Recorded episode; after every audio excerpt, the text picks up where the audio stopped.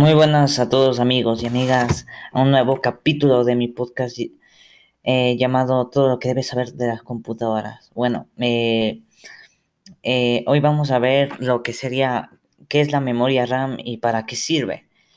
Bueno, la memoria RAM es, es, principal en un dispositivo. es a donde almacena la forma temporal de los datos de los programas que estás utilizando en, ese momento.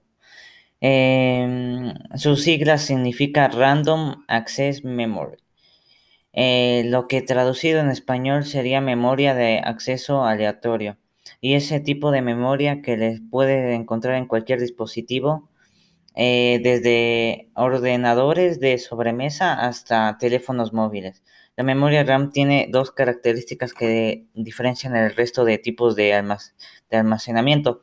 Por una parte tiene una enorme velocidad y por otra los datos solo se almacenan de forma temporal. Esto quiere decir que cada vez que reinicies o apagues tu ordenador, lo normal es que los datos se hayan almacenado en la RAM y se pierdan.